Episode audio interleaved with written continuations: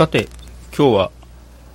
小型ステレオマイクというのをエクスペリアにつないでテストしています。まあ、ステレオマイクっていう形で、えー、左右に、そうですね、キング・ジョーの頭みたいな感じで左右にマイクがついてて、L とか R とかって書いてあるんですけども、これ、えー、IC レコーダー用のものとスマートフォン用のものがあって、スマートフォン用って4曲で、マイクって確かモノラルのはずなんですよね。だから、今ステレオで録音してると思わしといて、実はモノラルというですね、え、小型ステレオマイク、実はモノラルと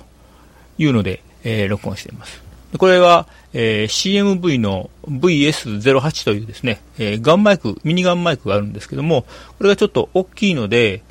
出歩いた先でちょっと録音したいなっていう時に、えー、まあ小型の方がマイク持ち歩きやすいので、これを、これを持っていこうかなと